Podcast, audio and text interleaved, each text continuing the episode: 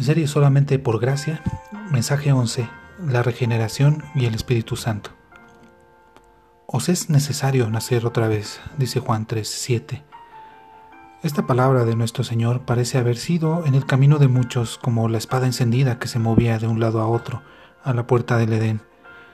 Han caído en la desesperación porque este cambio va más allá de todos sus esfuerzos. El nuevo nacimiento es de arriba, proviene de lo alto, y por lo tanto no es cosa que esté en poder humano efectuarlo. No deseo negar o encubrir aquí una verdad que podría inspirar un consuelo falso. Admito claramente que el nuevo nacimiento es sobrenatural y que no es obra que el pecador pueda llevar a cabo por sí mismo. Sería para ti de poca utilidad si fuera yo bastante malo para animarte, tratando de convencerle de rechazar o olvidar lo que es una verdad indiscutible. Pero no es digno de notarse que en este mismo capítulo, en que el Señor declara que el nuevo nacimiento es de arriba y obra divina, contiene también la afirmación más poderosa que la salvación es por fe. Si leemos el capítulo entero en Juan 3 y nos detenemos en los primeros versículos, es verdad que el versículo 3 dice, respondió Jesús y le dijo, de cierto, de cierto te digo que el que no naciere otra vez no puede ver el reino de Dios. Pero más adelante en los versículos 14 y 15 dicen, y como Moisés levantó la serpiente en el desierto, así es necesario que el Hijo del Hombre sea levantado para que todo aquel que cree en él tenga vida eterna. Y adelante en el versículo 18 repite la misma doctrina en los términos más amplios diciendo, el que cree en él no es condenado, pero el que no cree ya ha sido condenado porque no ha creído en el nombre del unigénito Hijo de Dios. Es evidente a toda luz que estas dos afirmaciones deben estar en perfecto acuerdo, ya que salieron de los mismos labios y constan en una misma página inspirada. ¿Por qué nos creamos nosotros una dificultad donde no es posible que la haya?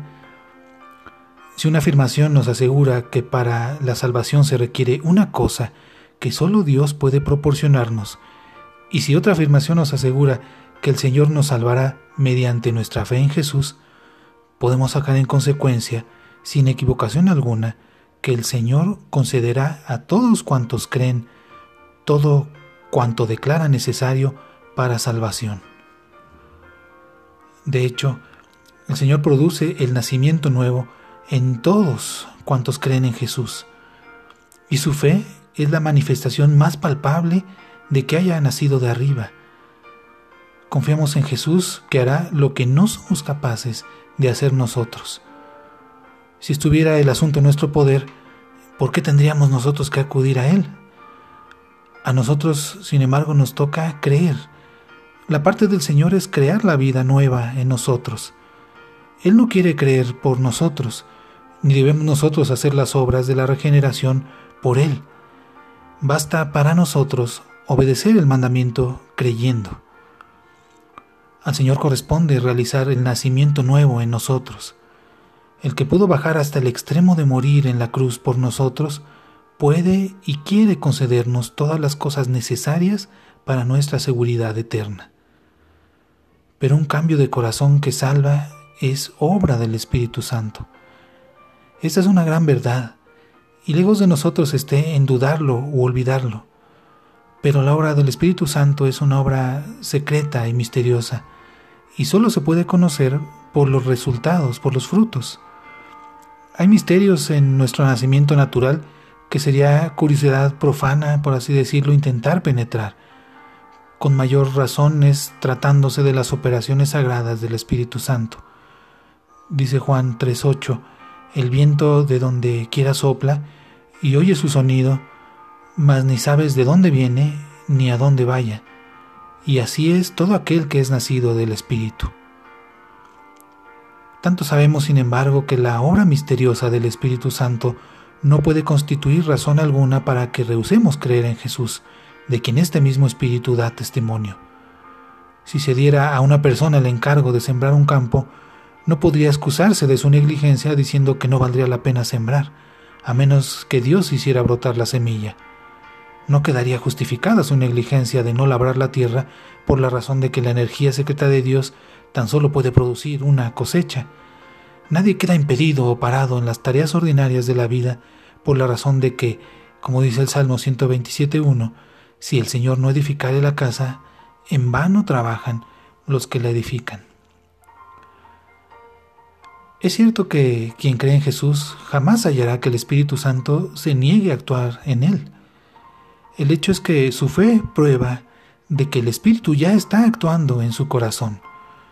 Dios actúa providencialmente, pero no queda inactiva por eso la humanidad. No se podrían mover los hombres sin el poder divino, concediéndoles vida y fuerza, y no obstante, proceden en sus tareas sin pensar, recibiendo fuerza de día en día de parte de aquel en cuyas manos está su aliento y todos sus caminos.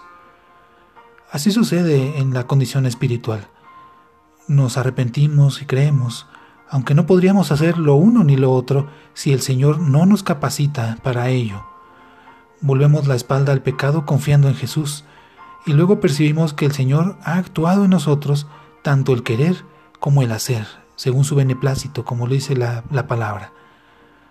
Inútilmente pretendemos que en este asunto haya dificultad. Algunas verdades que es difícil explicar por palabra son en realidad muy sencillas en la experiencia. No hay contradicción entre la verdad que el pecado, eh, que el pecador cree y que su fe es obra del Espíritu Santo. En realidad solo la, insensatez puede llevar al hombre a atascarse en misterios respecto a cosas simples o sencillas, cuando sobre todo se hallan en peligro sus, sus almas.